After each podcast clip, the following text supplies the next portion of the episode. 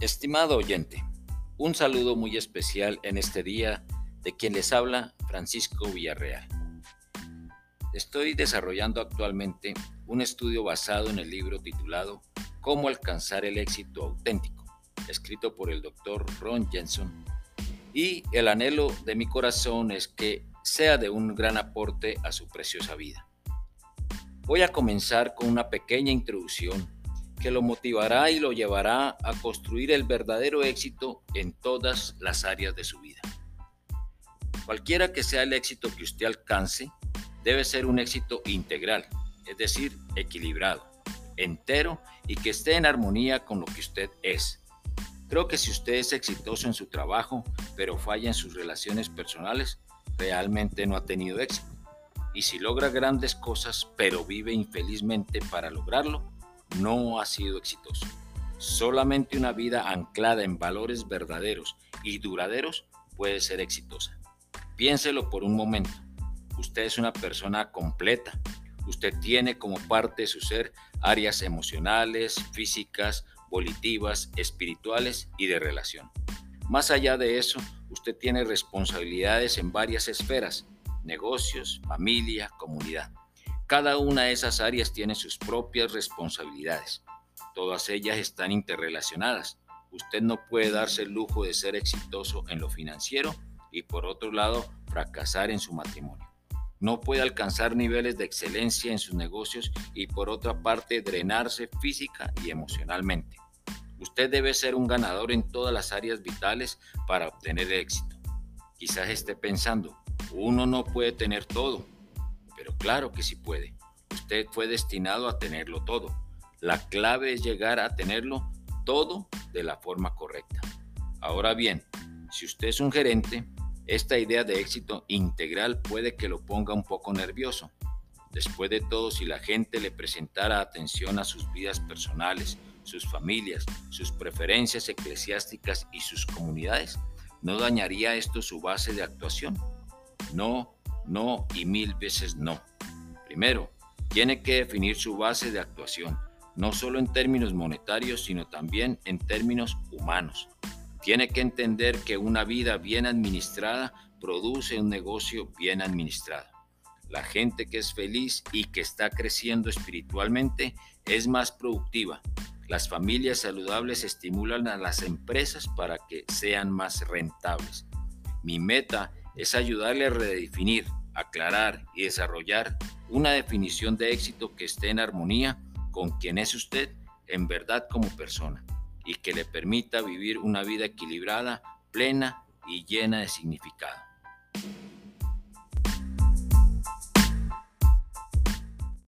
Como introducción, espero que le haya motivado y lo esperaré en la próxima audición para que pueda realmente interesarse por este estudio.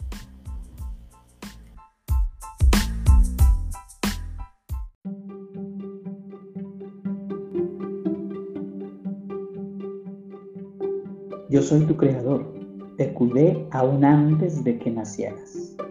Esto dice la palabra de Dios en Isaías 44.2, para entender que no eres un accidente.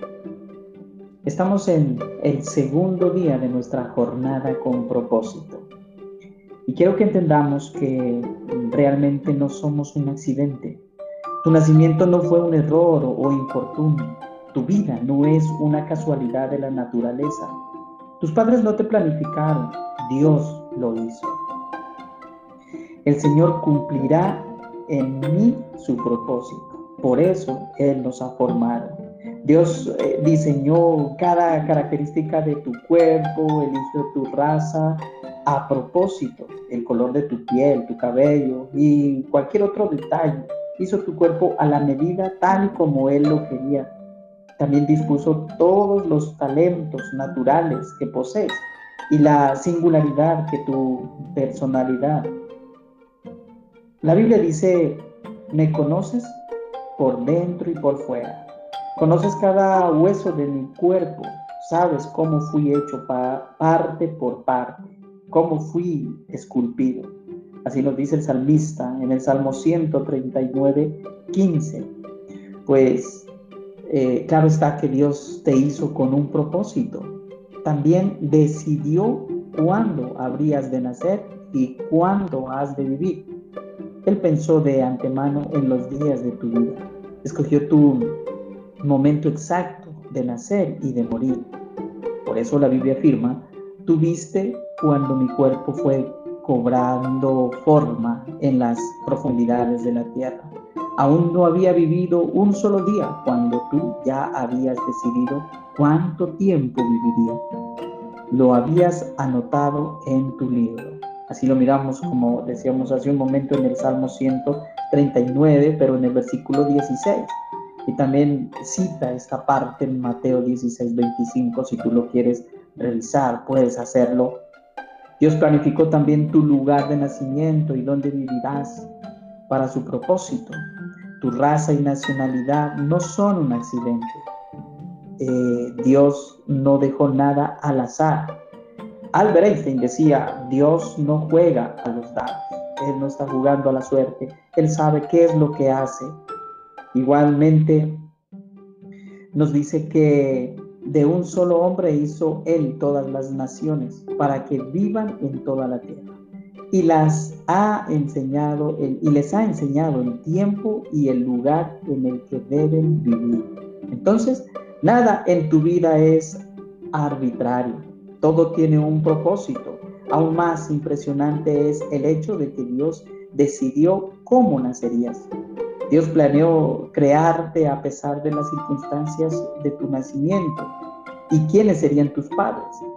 Dada, eh, daba igual si tus padres eran buenos, malos o indiferentes.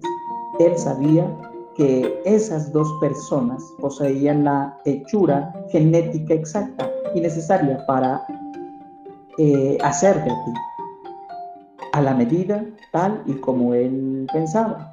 Ellos tenían el ADN que Dios quería para crear. Muchos hijos no son planeados por sus padres, sino por Dios. Debemos tenerlo claro. El motivo de Dios para crearte fue realmente su amor. La Biblia destaca mucho antes de la fundación del mundo. Él estaba pensando en nosotros y se había predispuesto para que fuésemos el enfoque de su amor. Qué maravilloso. Mucho antes de que fueras concebido por tus papás, Dios ya te había concebido en su mente. Qué hermoso, qué maravilloso. Por esa razón, debemos tener claro que no somos un accidente. Estamos aquí con un propósito. Estamos aquí con un propósito. ¿sí? Entonces, pensando en, nuestro propósito, estamos buscando, recuerda, eh, respuestas, estamos buscando respuestas. Punto de reflexión, no soy un accidente. Versículo para recordar en esta, este resto de, de noche de este día. Yo soy tu creador, te cuidé aún antes de que nacieras. No te olvides, Isaías 44, 2. Yo soy tu creador, te cuidé aún antes de que nacieras. ¿Qué tal si nos hacemos una pregunta? ¿Con qué partes de mi personalidad, antecedentes y aspecto físico estoy luchando a fin de aceptarlas? Ten mucha atención, pon mucha atención en esto y medita que el Señor te dé la respuesta consciente de que Dios me ha creado de una manera singular, responde así. ¿Con qué partes de mi personalidad, antecedentes y aspecto físico estoy luchando a fin de aceptarlas? El Señor te responderá. No te olvides, Él tiene un plan, un propósito para tu vida. Dios te bendiga.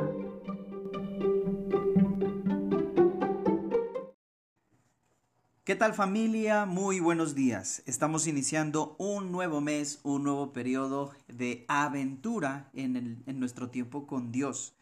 En esta mañana, en el día 1 de este mes, vamos a meditar un giro totalmente inesperado. Y lo encontramos en el libro de Hechos, en el capítulo 22, del 1 al 11. Dale pausa a este audio y pasa la lectura y renuevas este audio. Vamos entonces a la palabra. Pablo da a conocer que es judío, nacido en Tarso de Cilicia, instruido a los pies de Gamaliel. Estaba persiguiendo a los cristianos cuando, eh, camino a Damasco, para prenderlos, una luz del cielo le rodea y oye la voz de Jesús. Perdió su visión por unos días y conforme al mandato del Señor entra a Damasco. Esta es la paráfrasis de esta porción de la palabra de Dios en Hechos 22 del 1 al 11. ¿Y qué podemos aprender de todo esto? Que es bueno lograr empatía con los oyentes antes de predicarles el Evangelio. Por eso Pablo utiliza su defensa para testificar de su fe. Habla en hebreo y no en griego, para probar que pertenece al mismo pueblo, y dice que fue instruido por Gamaliel para demostrar que sabe mucho de la ley. Así llama la atención de los judíos. Más que para jactarnos, debemos utilizar nuestro trasfondo para la evangelización. Antes de encontrarse con Cristo, Pablo era como ellos, celoso de la ley, religioso y perseguidor de los que seguían el camino de Cristo. El celo que debemos tener debe estar enfocado hacia las cosas que le agradan a Dios. Recuerda esto, el celo que debemos tener debe estar enfocado hacia las cosas que le agradan a Dios. Por otro lado, la salvación y la transformación radical se dan cuando el Señor sale a nuestro encuentro. Pablo comparte su testimonio de cómo Jesús le salió a su encuentro camino a Damasco cuando se dirigía a arrestar a los cristianos. Eso lo miramos ya en el capítulo 9. Este fue un encuentro mm, planificado por el Señor. el representante de todos los cristianos, el Dios viviente, le habla a Pablo y le revela que realmente está persiguiendo a Jesús. Después de quedar sin vista por unos, eh, sin por una luz sobrenatural que cae sobre sus ojos, Pablo entiende mm, haber sido un ciego espiritual. Todo aquel que entiende que el Señor es omnisciente no hará nada que sea contrario a su voluntad. Después de reunir a sus eh, pensamientos y emociones, consultará con el Señor con humildad. ¿Qué tal mis amados? Si después de haber meditado un poco en esta porción, nos ponemos en oración y le decimos, Señor, amado Dios, reconocemos que muchas veces hemos sido celosos en cosas que no corresponden, pensando que eso es tu voluntad. Pero deseamos, Señor, que nuestra vida dé un giro radical, un giro realmente significativo y que pueda eh, tomar el camino de Jesucristo. Encamínanos hacia la senda de justicia cada vez que tengamos comunión contigo. Gracias Señor. Amén. Familia, un placer y nos encontramos mañana por este mismo medio. Bendiciones. Muy buenos días, querida familia. Estamos ya en nuestro día 2 de este nuevo mes que el Señor nos ha regalado. Y quiero que meditemos en el capítulo 22 del libro de Hechos, en los versículos del 12 al 21. Repito, capítulo 22, versículos del 12 al 21. El tema para meditar es Él llama y muestra el camino. Él llama y muestra el camino. Vamos a ir entonces a la lectura de la palabra y volvemos eh, con el audio en un momento. Parafraseando esta porción nos dice que, conforme a las palabras de Ananías, Pablo recobra la vista sabiendo que fue escogido como testigo de Jesús. Es bautizado por él. Está orando en Jerusalén cuando el Señor le dice que salga de allí porque no recibirán su testimonio. También le dijo al apóstol que le enviara a los gentiles. Esa es la ordenanza, esa es la orden que el Señor le, le da a Ananías para que haga con Pablo.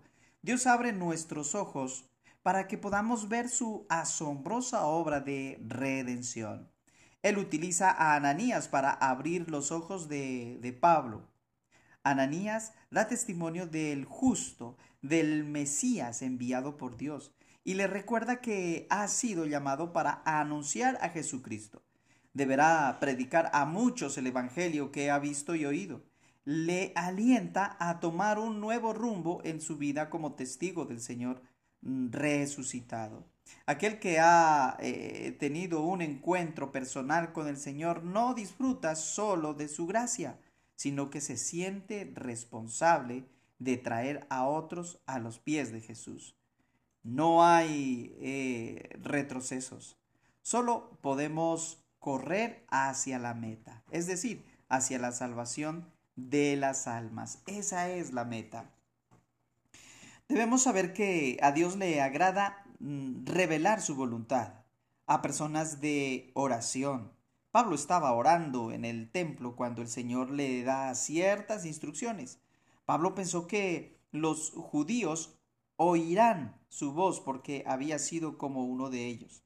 Había perseguido a los cristianos y había consentido la muerte de Esteban. Sin embargo, el Señor conocía la dureza de corazón de los judíos. Por eso, sabía que rechazarían el Evangelio y buscarían matar a Pablo. También por esta razón le confirma su llamado con los gentiles y le ordena que abandone Jerusalén. Los pensamientos y los planes del Señor son siempre más altos y grandes que los nuestros. Como siervos del Señor debemos reservarnos las apariencias personales e ir a donde el Señor nos mande. Qué buena enseñanza esta que nos está dando el Señor con esta porción de la palabra de Dios, ¿cierto? Debemos ir donde Él nos manda. ¿Qué tal si oramos familia?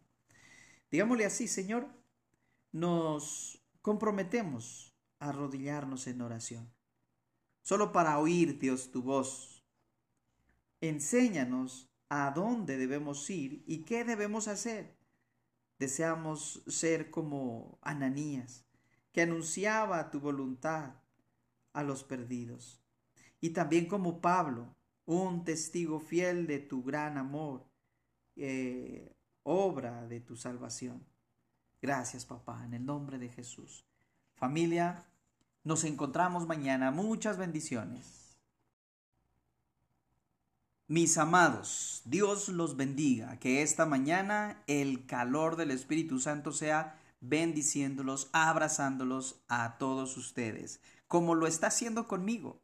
Y por eso quiero compartirles esta porción de la escritura y quiero que meditemos en este título de este tiempo con Dios, los derechos de Pablo. Vamos a ir a la Biblia, por favor, toma tu Biblia en la mano y busca en el libro de Hechos capítulo 22, versículos del 22 al 29, que nos dice la palabra de esta manera. Lo oyeron hasta esta palabra. Entonces alzaron la voz diciendo, Quita de la tierra a tal hombre, porque no conviene que viva. Y como ellos gritaban, arrojaban sus ropas y lanzaban polvo al aire, mandó el comandante que lo metieran en la fortaleza y ordenó que fuera azotado para que hablara, a fin de saber por qué causa gritaban así contra él. Pero cuando lo ataban con correas, Pablo dijo al, centurión que estaba presente, ¿os está permitido azotar a un ciudadano romano sin haber sido condenado? Cuando el centurión oyó esto, fue y dio aviso al comandante diciendo, ¿qué vas a hacer? Porque este hombre es ciudadano romano. Se acercó el comandante y le dijo, dime, ¿eres tú ciudadano romano? Él dijo, sí.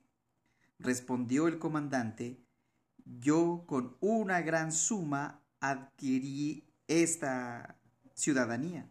Entonces Pablo dijo, pero yo lo soy de nacimiento. Así que al punto se apartaron de él los que le iban a dar tormento y Aún el comandante, al saber que era ciudadano romano, también tuvo temor por haberlo atado. Esta es la palabra del Señor en el libro de Hechos, como dijimos, y queremos que, o creemos mejor que podemos aprender lo siguiente. Los que se oponen al Evangelio no tienen oídos para entender. Los judíos buscan matar a Pablo por ser el apóstol de los gentiles, conforme a la voluntad de Dios arrojar sus ropas y lanzar polvo al aire, describe la ira extrema de los judíos. Limitados por un sentimiento de superioridad, por ser el pueblo escogido, los judíos acusaban a Pablo de blasfemar contra ellos y contra Dios. Después de oír a Pablo dar el mensaje del Evangelio, tomaron la determinación de matar a los apóstoles. El Evangelio es la verdad y la vida. Aquel que se resiste perecerá con una muerte eterna. Hemos sido llamados a predicar el Evangelio dispuestos a sufrir martirio con tal de anunciar salvación a los que se pierden.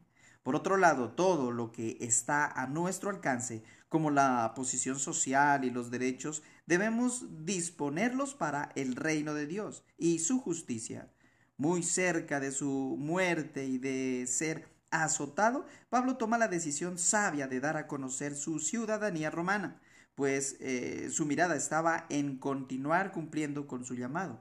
Ningún ciudadano romano podía ser condenado sin juicio previo y contaba con cierta protección legal. Por ejemplo, no podía ser atado ni azotado durante su interrogatorio la ciudadanía romana era un gran privilegio que muchos compraban o con mucho dinero. Sin embargo, la ciudadanía celestial es mucho más preciosa y nos ha sido dada como un regalo. Podemos hablar con denuedo como Pablo ante las naciones o ante las autoridades, porque es grande el privilegio que disfrutamos gracias a Jesucristo. Qué tremendo esto, ¿no es cierto? ¿Qué tal si todo esto lo ponemos así, en oración, diciéndole, Padre Dios, reconocemos que hemos eh, sido tan rebeldes y desobedientes como aquellos que, eh, tapándose sus oídos, se resisten a oír la verdad. Danos, Señor, un corazón humilde para aceptar tu palabra. Ayúdanos a utilizar las cosas que Mm, nos has dado para disponerlas con sabiduría a favor del Evangelio. Gracias mi Señor. Gracias familia. Bendiciones. Nos encontramos mañana. ¿Qué tal familia? Una vez más con ustedes en esta mañana, día 4 de este mes. Y qué bueno que el Señor nos hable a través del libro de Hechos en el capítulo 22 de el 30 hasta el capítulo 23, 11. El tema para meditar sería la esperanza de la resurrección.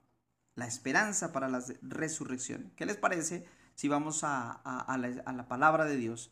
Mientras pausamos este audio y continuamos después de haber leído.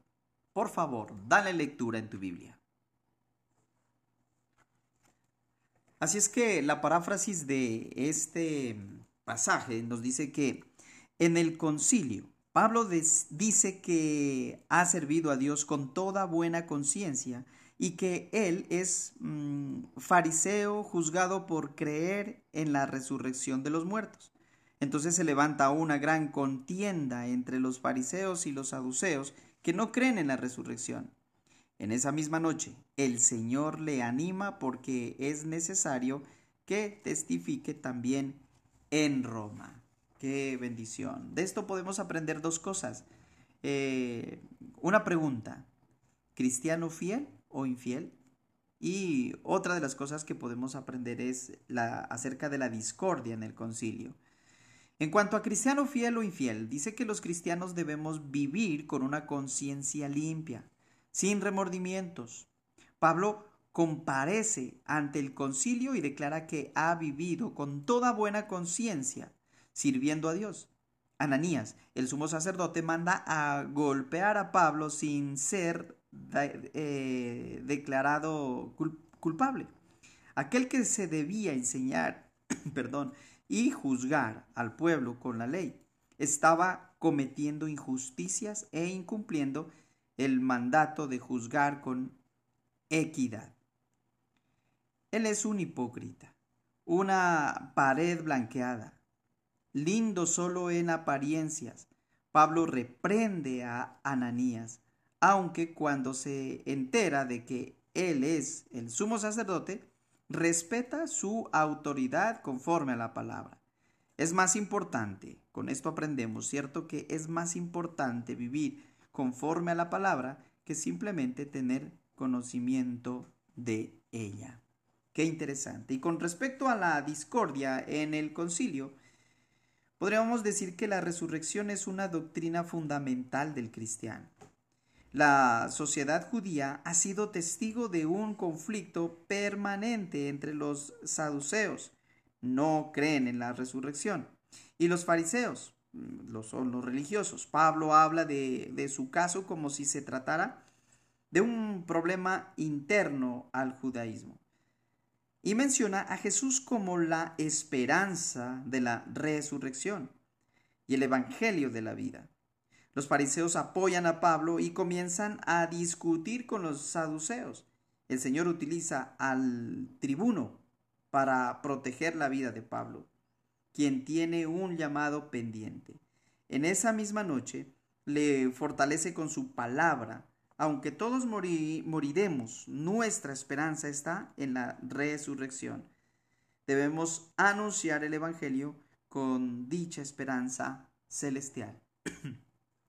¿Qué tal si ponemos esto en oración? Señor Jesús, perdónanos por haberte puesto la, mm, o mejor, por habernos puesto nosotros la máscara de la piedad para ocultar la maldad que hay en nosotros. Deseamos renunciar a la hipocresía para obedecer al Espíritu Santo y andar por sendas de justicia. Ayúdanos a anunciar a otros lo, mm, que la única esperanza de la resurrección está en el Señor Jesús.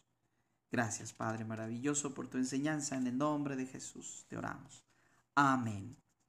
Familia, un gusto. Nos encontramos el día de mañana. Bendiciones.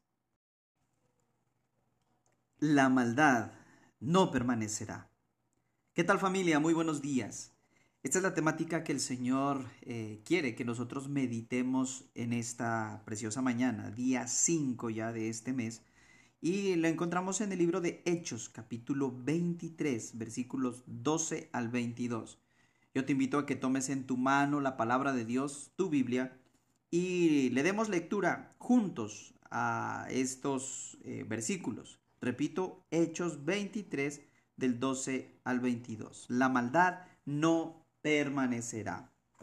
Nos dice así, al día siguiente algunos de los judíos se pusieron de acuerdo para matar a Pablo y juraron bajo maldición que no comerían ni beberían hasta que lograran matarlo. Eran más de cuarenta hombres los que así se habían comprometido. Fueron pues a los jefes de los sacerdotes y a los ancianos de los judíos y les dijeron nosotros hemos jurado bajo maldición que no comeremos nada mientras no matemos a Pablo.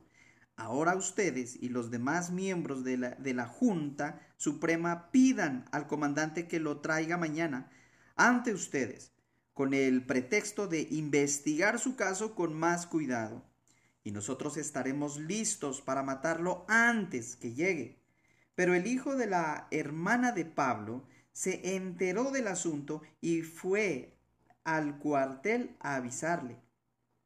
Pablo llamó a uno de los capitanes y le, y le dijo, lleve a este muchacho al comandante porque eh, tiene algo que comunicarle. El capitán lo llevó al comandante y le dijo, el preso Pablo me llamó y me pidió que trajera aquí a este muchacho que tiene algo que comunicarle a usted. El comandante tomó de la mano al muchacho y llevándolo aparte le preguntó, ¿qué quieres decirme? El muchacho le dijo, los judíos se han puesto de acuerdo para pedirle a usted que mañana lleve a Pablo ante la Junta Suprema, con el pretexto de que eh, quieren investigar su caso con más cuidado.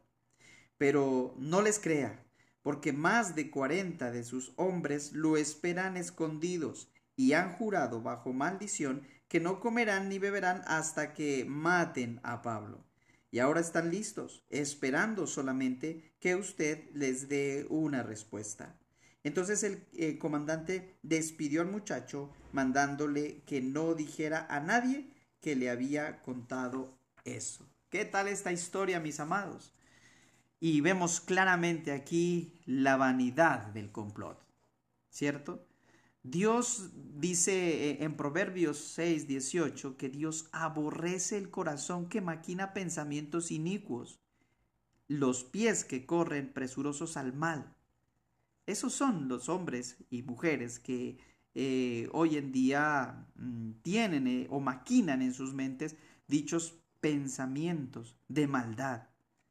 Los judíos traman un complot para matar a Pablo y en secreto. Y son cuarenta hombres quienes juran bajo maldición que no comerán nada hasta que hayan dado muerte al apóstol. Pero no importó que el complot que tramaban los impíos fuera minucioso, pues Dios lo sacó a la luz y lo invalidó para cumplir su plan de llevar el Evangelio a Roma por medio del apóstol. El sobrino de Pablo, cuyo nombre no aparece en la Biblia, cumplió la voluntad de Dios al tomar una sabia decisión. Igualmente nosotros también debemos ser sabios para ir y hacer el bien, para predicar la palabra y eh, poner cualquier situación, cualquier cosa que estemos viviendo como una oportunidad para llevar el mensaje de Dios. Familia, ¿qué tal si oramos? Amado Dios, agradecemos Padre maravilloso porque esta palabra nos anima, nos enseña, nos exhorta para que podamos eh, nosotros poner más atención a la obra que tenemos que hacer para ti, Señor. Que no haya nada ni nadie que nos impida llevar el mensaje aun cuando eh, muchos estén en contra nuestra, aun cuando estén armando complot para derribar nuestra fe, con mayor razón utilizaremos esto como oportunidad para predicar tu palabra. Gracias Señor, en el nombre de Jesús. Amén. Familia, nos encontramos el día de mañana. Muchas bendiciones. Hay seguridad en las manos de Dios. El libro de Hechos, capítulo 23, versículo 23 al 35, nos habla acerca de esto. ¿Qué tal familia? Muy buenos días. Estamos ya en el día 6 de este mes y el Señor nos invita a que eh, a través de su palabra meditemos en la seguridad que tenemos nosotros en las manos de Dios. Vamos a ir a la lectura de su palabra y meditamos un momento en ello. Hechos 23, del 23 al 35. Dale pausa a este audio y lo retomas luego. Este texto nos dice que el tribuno mm, prepara 470 soldados y cabalgaduras para mandar a, a Pablo a Cesarea de, de noche. Envía con él una carta al gobernador Félix explicando el caso. Una vez en Cesarea, Pablo es enviado al gobernador, el cual ordena dejar a Pablo en el pretorio de Herodes, en custodia, hasta que hayan venido sus acusadores. Tremendo esto. Entonces de esto dice que Dios responde por su pueblo y lo guarda en todas las circunstancias. El tribuno se propone enviar a Pablo a Cesarea para protegerle por su ciudadanía romana, debido a las múltiples amenazas de los judíos. Allí lo recibirá Félix, el gobernador, con la autoridad para juzgar a los ciudadanos romanos. En total fueron 470 los soldados enviados con Pablo para velar por su seguridad. Es decir, casi la mitad de su ejército para el imperio romano. Pablo no era una persona muy importante, pero para Dios era más valioso que todo el cielo y la tierra. Por eso el Todopoderoso mueve todas las cosas para proteger a su Hijo y ayudarle a cumplir la comisión de predicar el Evangelio hasta los confines de la tierra. ¿Qué tal esto? Eh, precioso, ¿no es cierto? Saber que si tú y yo somos como Pablo, embajadores de su palabra, pues 470 soldados van a estar alrededor nuestros, eh, guía, llevándonos en custodia. El trato cambia según la óptica que adoptamos. Para los judíos, Pablo no merece vivir por el solo hecho de predicar el Evangelio. Pero para, el general del ejército de Roma es un ciudadano romano, inocente, por quien debe velar. Así es que lo envía al gobernador con una carta. Comencemos a ver a otros desde la óptica de Dios. Esa es la invitación dejando todo pensamiento egoísta y humano. Pablo es eh, escoltado por estos soldados, jinetes y lanceros de Jerusalén hasta Cesarea. El gobernador se cerciora de que el prisionero llegue a Cilicia, una de las regiones gobernadas por él, y aplaza el juicio hasta que comparezcan sus acusadores. Y esto nos habla de que Dios guarda a los que tienen un llamado que cumplir. Qué tremendo esto. ¿Qué tal familia si eh, asumes ese papel del llamado que Dios te ha hecho? Y cree que ángeles acamparán alrededor tuyo para que puedas llevar el mensaje, para que puedas hacer la obra. Oremos. ¿Qué les parece familia? Dios, ¿cuántas veces hemos pensado que el problema estaba en los demás? Y esperábamos que desapareciera de nuestras vidas.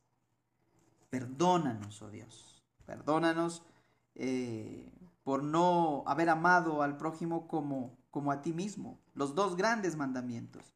Danos, Señor, ojos de fe para entender que tú utilizas personas y situaciones para guiarnos a tu llamado.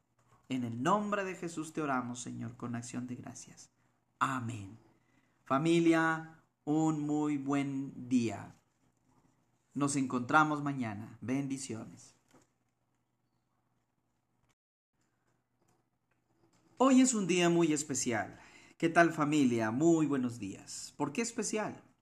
El Señor quiere que aprendamos acerca de la dinámica del Evangelio. ¿Cómo así? Sí, estamos en nuestro día 7 de este mes y el Señor quiere que meditemos en su palabra en el libro de Hechos, capítulo 24, versículos del 1 al 9. Vamos a aprender acerca de la dinámica del Evangelio. Este es nuestro tiempo con Dios y eh, vamos a, la lectura de la palabra. Quiero referirme en la versión eh, la, nueva, la traducción actual, y dice así, cinco días después, el jefe de los sacerdotes y unos líderes de los judíos llegaron a Cesarea, acompañados por un abogado llamado Tértulo. Todos ellos se presentaron ante el gobernador Félix para acusar a Pablo. Cuando trajeron a Pablo a la reunión, Tértulo comenzó a acusarlo ante Félix. Señor gobernador, gracias a usted tenemos paz en nuestro país y las cosas que usted ha mandado hacer nos han ayudado mucho. Excelentísimo Félix, estamos muy agradecidos por todo lo que usted nos ha dado.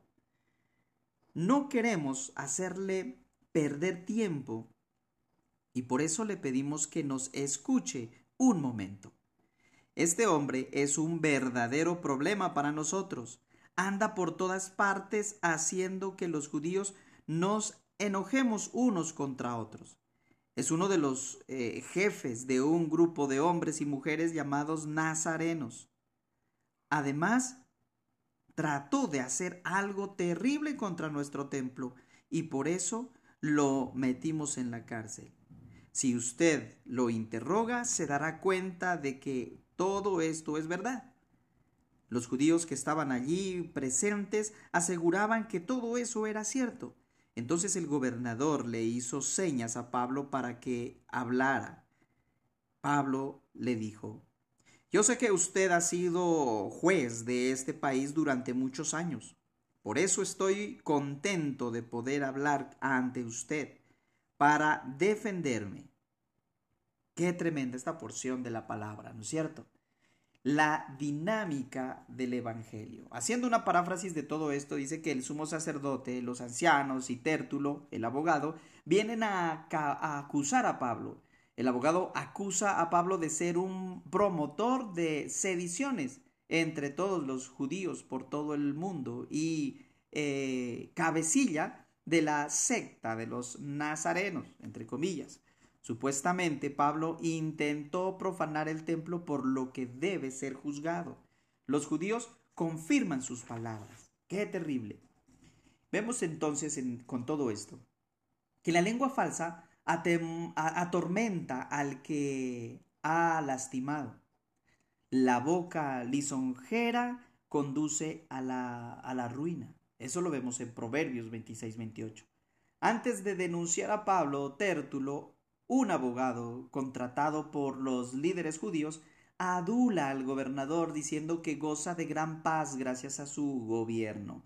En realidad, el gobernador Félix fue un líder tirano y cruel con los judíos. Sin embargo, Tértulo alaba al gobernador como si fuera un líder bueno para alcanzar su favor y para eh, que decrete la muerte de Pablo. Nosotros no podemos adular con hipocresía a los poderosos del mundo para ganar algún beneficio personal. Como parte de un pueblo gobernado por Dios, debemos confesar que vivimos por la gracia divina y ponernos del lado de la verdad y de la justicia. Ese es nuestro papel. Las eh, potestades del maligno tratarán de impedir por todos los medios la propagación del Evangelio. Tértulo utiliza expresiones con la intención de eh, presentar a Pablo como una amenaza para la sociedad. Conforme a sus palabras, el Evangelio es una plaga que contagia a muchos y en poco tiempo. Pero lo que no sabe Tértulo es que en lugar de matar, el Evangelio vivifica las almas. Pablo no es promotor de sediciones, sino un siervo de Dios que anuncia a Jesucristo el verdadero camino a la salvación.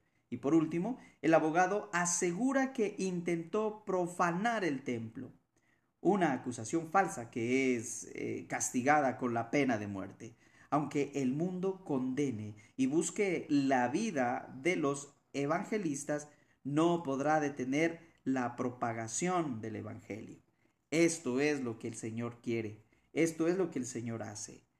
Familia, que esto se quede grabado en la tabla de nuestro corazón. Ora con tus propias palabras al Señor y nos vemos o nos encontramos mejor por este medio el día de mañana. Muchas bendiciones. Hola familia, un nuevo día. Estamos ya empezando este octavo día de este mes. Y el Señor quiere que meditemos en su palabra en el libro de Hechos, capítulo 24. Vamos a seguir la historia apasionante de Pablo desde los versículos del 10 al 23, que nos dicen así, retomando un poco. Entonces el gobernador le hizo señas a Pablo para que hablara eh, para que hablara. Y Pablo le dijo, yo sé que usted ha sido juez de este país durante muchos años. Por esto estoy contento de poder hablar ante usted para defenderme. Hace algunos días llegué a Jerusalén para adorar a Dios. Y si usted lo averigua, sabrá que digo la verdad. La gente que me acusa no me encontró discutiendo con nadie ni alborotando a la gente en el templo ni en la sinagoga, ni en ninguna otra parte de la ciudad. Ellos no pueden probar que sea verdad todo lo que se dice de mí. Una cosa sí es cierta, yo estoy al servicio del Dios de mis antepasados y soy cristiano. Ellos dicen que seguir a Jesús es malo, pero yo creo que estoy obedeciendo todo lo que está escrito en la Biblia. Yo creo que Dios hará que los muertos vuelvan a vivir, no importa que hayan sido buenos o malos. Y también los que me acusan creen lo mismo. Por eso siempre trato de obedecer a Dios y de estar en paz con eh, los demás. Así que no tengo nada de qué preocuparme. Durante muchos años anduve por otros países. Luego volví a mi país para traer dinero a los pobres y prestar una y presentar una ofrenda a Dios. Fui al templo para entregar las ofrendas y hacer una ceremonia de purificación. Y yo no estaba haciendo ningún alboroto y ni siquiera había mucha gente. Allí me encontraron unos judíos de la provincia de Asia y fueron ellos los que armaron el alboroto. Si es que algo tienen contra mí, son ellos los que deberían estar aquí acusándome delante de usted. Si no es así, que digan los presentes si la Junta Suprema de los judíos pudo acusarme de hacer algo malo. Lo único que dije ante la Junta fue que me estaban juzgando por creer que los muertos puedan volver a vivir. Tremenda, tremenda esta eh, palabra que el Señor nos muestra hoy, ¿no es cierto? ¿Y qué podríamos decir, qué podremos aprender de todo esto? Eh, aquí vemos la defensa de Pablo y la clave que nos da el Evangelio para eh, hablar, como estamos diciendo, evangelizar con denuedo, porque eso es lo que Pablo nos está mostrando. Nosotros creemos que en la Biblia está escrita la verdad y que Jesús es el Mesías anunciado en el Antiguo Testamento y tenemos puesta en él la esperanza de la resurrección. Después de exponer su inocencia con argumentos lógicos, además de confesar su fe, toma su defensa como una oportunidad de predicar el Evangelio. Por un lado, él se usa la expresión como tú puedes eh, cerciorarte en el versículo 11, para buscar empatía del gobernador. Y también dice, teniendo esperanza en Dios, la cual ellos también abrigan. El versículo 15 nos habla al respecto, para empatizar con los judíos.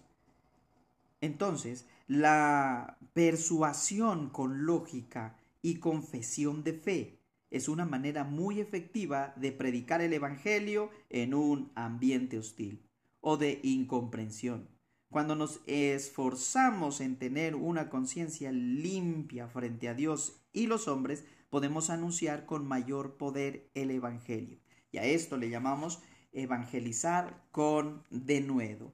Por otro lado, eh, el labio veraz, dice el proverbio, permanece para siempre. La lengua mentirosa solo por un momento. Está en Proverbios 12, 19. A diferencia de Tértulo, Pablo habla solo la verdad. Pablo fue a Jerusalén con limosnas y ofrendas con el fin de suplir parte de las necesidades de los judíos en dificultad. Para evitar cualquier malentendido de los judíos, se, se purificó conforme a los estatutos de la ley, después de señalar que es juzgado por la resurrección de los muertos. El apóstol predica la esencia del Evangelio una vez más. Aunque conoce muy bien la religión de los judíos y la inocencia de Pablo, el gobernador se rehúsa tomar una decisión sobre el caso. Su benevolencia hacia Pablo eh, parecía indicar que le ha, le ha caído bien. Como cristianos, procuremos ser honestos y sinceros en todo momento, delante de Dios y de los hombres. Esto habla de integridad en una persona, en un creyente. Que sea el Señor hablándote a tu corazón directamente. Ora con el Señor, medita en esto y nos encontramos el día de mañana. Bendiciones. ¿Qué tal familia? Un nuevo día. Cursamos el noveno día de este mes y me gustaría que meditáramos en la palabra de Dios. El tema que hoy nos insta la palabra es el temor echa fuera la injusticia. El temor echa fuera la injusticia. Y podemos eh, leerlo en el libro de los Hechos, capítulo 24, versículos del 24 hasta el capítulo 25, versículos 5. Vamos a darle lectura entonces y retomamos en un momento. Dale pausa a este audio y lo retomamos en un momento.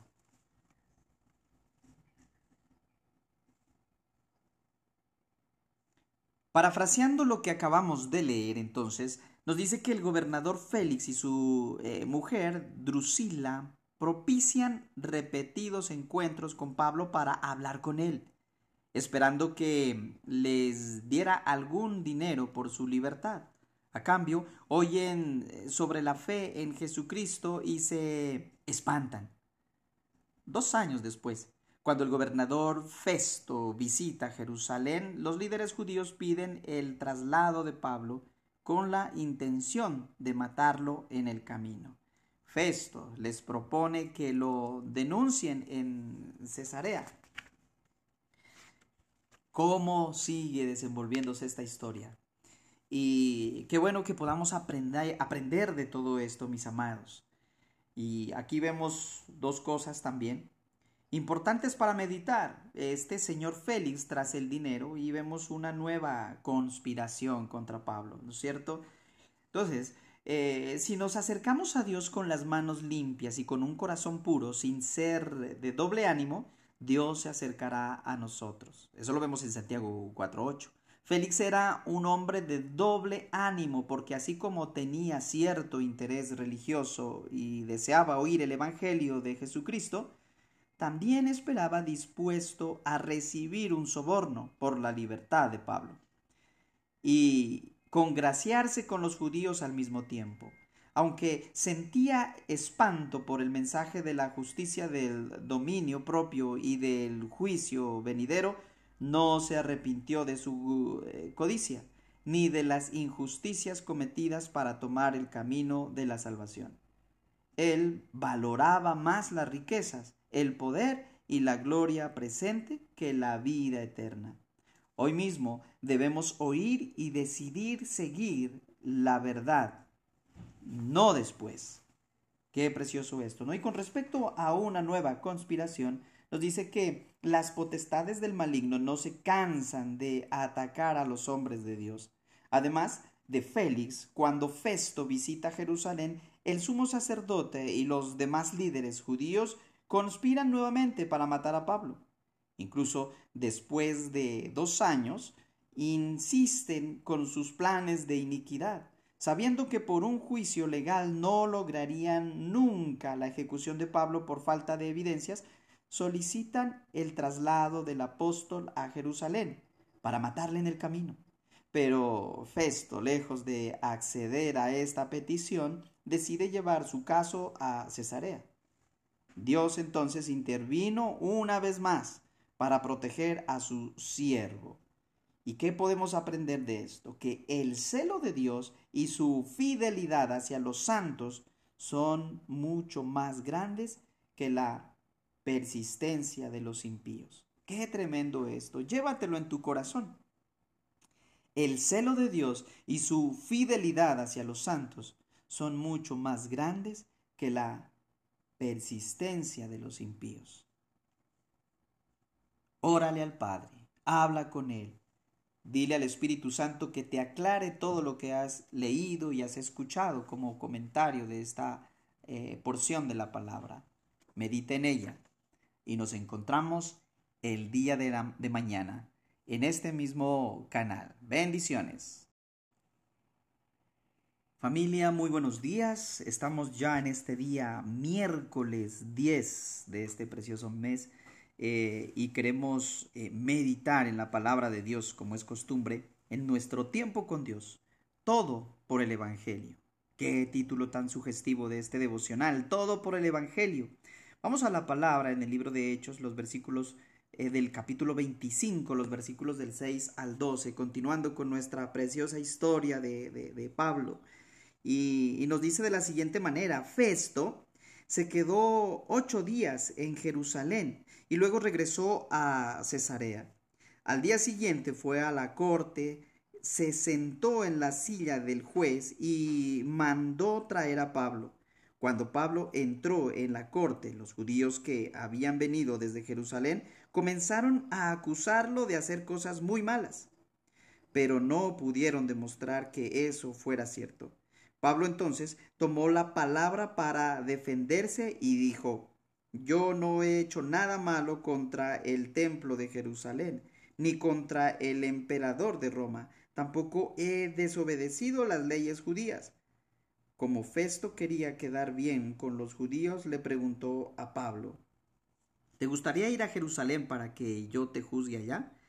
Pablo le contestó, el tribunal del emperador de Roma está aquí, y es aquí donde debo ser juzgado. Usted sabe muy bien que yo no he hecho nada malo contra los judíos.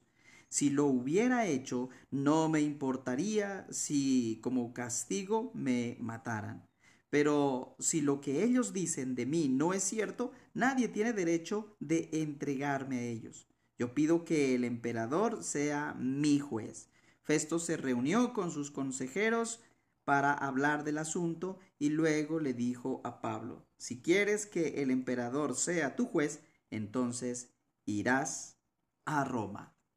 Esta preciosa historia, parte de la historia de, eh, Pablo, pues nos enseña muchas cosas. Hay mucha riqueza aquí.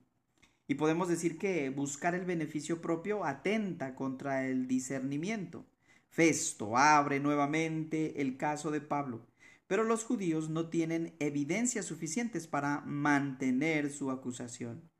Pero en lugar de devolverle la libertad a Pablo, Festo decide utilizar el caso para aumentar su poder e influencia política. Entonces, cuando los judíos le piden enviar a Pablo a Jerusalén, o sea, a la ciudad capital de Judea y centro religioso, él accede a cambio del favor y el apoyo del pueblo judío. No busquemos, en realidad no busquemos agradar a los hombres, sino solo a Dios, pues Él escudriña nuestros corazones. ¿No es cierto? Nuestros derechos deben ser utilizados para extender el reino de Dios. Aunque era evidente la inocencia de Pablo, el gobernador accede a enviarlo nuevamente al eh, Sanedrín de los judíos a cambio de su apoyo. El apóstol se niega a ir y como ciudadano romano pide ser juzgado por el César al emperador e ir a Roma. Pablo no hizo esto para disfrutar de sus derechos, sino para cumplir la voluntad de Dios y predicar el Evangelio en Roma. Si el gobernador de, eh, Cesarea, de Cesarea hubiera declarado inocente a Pablo y hubiera ordenado su libertad, seguramente Dios hubiera enviado a Pablo en un nuevo viaje misionero a Roma. Pero esa o esta era la oportunidad perfecta para que él predicara el Evangelio frente a los funcionarios del gobierno. Dios puede ver más lejos y más cosas que nosotros. Sus pensamientos y su visión son más altos que los nuestros. Eso debe quedarnos muy en claro. Familia, que esta porción de la palabra nos lleve realmente a meditar, ¿cierto? Buscar el beneficio propio atenta contra el discernimiento y nuestros derechos deben ser utilizados para extender el reino de Dios. Medita en esto, órale al Padre y nos encontramos mañana. Bendiciones. Familia, ¿qué tal? Seguimos con nuestra apasionante historia acerca de Pablo en el libro de los Hechos y hoy quisiera que eh, meditáramos en este título, Detrás de los juicios de Pablo. Detrás de los juicios de Pablo en el libro de Hechos, capítulo 25, del 13 al 27. El lenguaje actual nos dice así. Pasaron algunos días y el rey Agripa y Berenice fueron a la ciudad de Cesarea para saludar al gobernador Festo. Como Agripa y Berenice se quedaron allí varios días, Festo le contó al rey Agripa lo que pasaba con Pablo. Tenemos aquí a un hombre que Félix dejó preso. Cuando fui a Jerusalén, los principales sacerdotes y los líderes judíos lo acusaron formalmente. Perdón. Ellos querían que yo ordenara matarlo, pero les dije que nosotros los romanos no acostumbramos eh, ordenar la muerte de nadie sin que esa persona tenga la oportunidad de ver a sus acusadores y defenderse. Entonces los acusadores vinieron a Cesarea y yo, sin pensarlo mucho, al día siguiente fui al tribunal y ocupé mi puesto de juez. Ordené que trajeran al hombre, pero no lo acusaron de nada terrible como yo pensaba. Lo acusaban solo de cosas que tenían que ver con su religión y de andar diciendo que un tal Jesús, que ya había muerto, había resucitado. Yo no sabía qué hacer, así que le pregunté a Pablo si quería ir a Jerusalén para ser juzgado allá.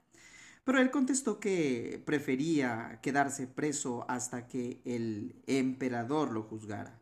Entonces ordené que lo dejaran preso hasta que yo pudiera enviarlo a Roma. Agripa le dijo a Festo, me gustaría escuchar a ese hombre. Mañana mismo podrás oírlo, le contestó Festo. Al día siguiente, Agripa y Berenice llegaron al tribunal y con mucha pompa entraron en, en la sala. Iban acompañados de los jefes del ejército y de los hombres más importantes de la ciudad. Festo ordenó que trajeran a Pablo y luego dijo Rey Agripa y señores que hoy nos acompañan aquí, es, aquí está el hombre Muchos judíos han venido a verme aquí, en Cesarea y allá en Jerusalén, para acusarlo de muchas cosas. Ellos quieren que yo ordene matarlo, pero no creo que haya hecho algo tan malo como para merecer la muerte. Sin embargo, él ha pedido que sea el emperador quien lo juzgue, y yo he decidido enviarlo a Roma pero no sé qué decirle al emperador acerca de él. Por eso lo he traído hoy aquí, para que ustedes y sobre todo usted, rey Agripa, le hagan preguntas. Así sabré lo que puedo escribir en la carta que enviaré al emperador. Porque no tendría sentido enviar a un preso sin decir de qué se le acusa. Qué impresionante historia, ¿no es cierto? Y mm, las cosas que, podemos aprender o las cosas que nos enseña esta, mm, esta, esta parte. Vemos aquí la estrategia de Festo, pero eh, y la interrogación que le hacen, ¿no es cierto?, a Pablo. Entonces en el mundo hay líderes que abominan el juicio y pervierten todo derecho. Es posible que Festo, el gobernador, le haya dado a Agripa, el rey de Judea, un informe detallado sobre el juicio de Pablo para delegarle este problema complejo. Festo sabía que era un caso netamente religioso y que no tenía nada que ver con el incumplimiento de alguna ley romana. Sin embargo, no libera a Pablo ni practica la justicia. De hecho, dice, dudando en cuestión semejante, preguntó a Pablo si quería ser juzgado en Jerusalén, porque quería quedar bien en, ante los, los, judíos. Pero no se olvida de recalcar que él aplicó la ley romana en todo tiempo. No podemos eh, evadir nuestra responsabilidad como lo hizo Festo o Pilato, pues nuestro deber es juzgar todas las cosas con correcta justicia. Dios interviene en cada uno de los acontecimientos de nuestra vida y comunidad. Después de estudiar el caso, Festo no pudo hallar ningún delito en Pablo, aunque los judíos procuraban su muerte, pero como había apelado al emperador romano, el apóstol es interrogado delante del rey Agripa, que tenía muchos eh, conocimientos sobre los judíos y delante de otros altos funcionarios con el fin de hallar un argumento valioso para escribírselo al emperador. En verdad, este interrogatorio se dio dentro de la voluntad de Dios, para que Pablo tuviera la oportunidad de predicarles el Evangelio también a ellos. Festo dice haber determinado enviar a Pablo al emperador, pero esto ya había sido decidido por Dios en su soberanía, para llevar el Evangelio también a Roma. Mis amados, orémosle al Espíritu Santo, al Dios Todopoderoso, para que esta enseñanza quede grabada en nuestros corazones y podamos mirar qué hay detrás de los juicios de Pablo como oportunidades para predicar su palabra. Bendiciones, nos encontramos mañana. Hola familia, ¿qué tal? Muy buenos días. Hoy eh, haremos algo especial, algo novedoso y bueno, estamos en el día 12 ya de este mes y queremos eh, meditarle, dar lectura a la palabra del Señor en el libro de los Hechos, capítulo 26, 1 al 12. Te voy a invitar a que vayas a tu Biblia, busca eh, este pasaje, Hechos 26 del 1 al 12 y eh, seguimos con nuestro estudio, nuestro tiempo con Dios. Vamos a la palabra. Agripa le dijo a Pablo, Tienes permiso para hablar en tu defensa. Así que Pablo, haciendo una seña con la mano, comenzó su defensa. Me considero afortunado, rey Agripa, de que sea usted quien oye hoy mi defensa en contra de todas estas acusaciones que han hecho los líderes judíos. Porque sé que usted es un experto en costumbres y controversias judías. Ahora, por favor, escúcheme con paciencia. Como bien saben los líderes judíos, desde mi temprana infancia recibí una completa capacitación judía entre mi propia gente y también en Jerusalén. Ellos saben, si quisieran admitirlo, que he sido miembro de los fariseos, la secta más estricta de nuestra religión. Ahora se me juzga por la esperanza en el cumplimiento de la promesa que Dios les hizo a nuestros antepasados. De hecho, esta es la razón por la cual las doce tribus de Israel adoran, adoran, a Dios con celo, día y noche, y participan de la misma esperanza que yo tengo.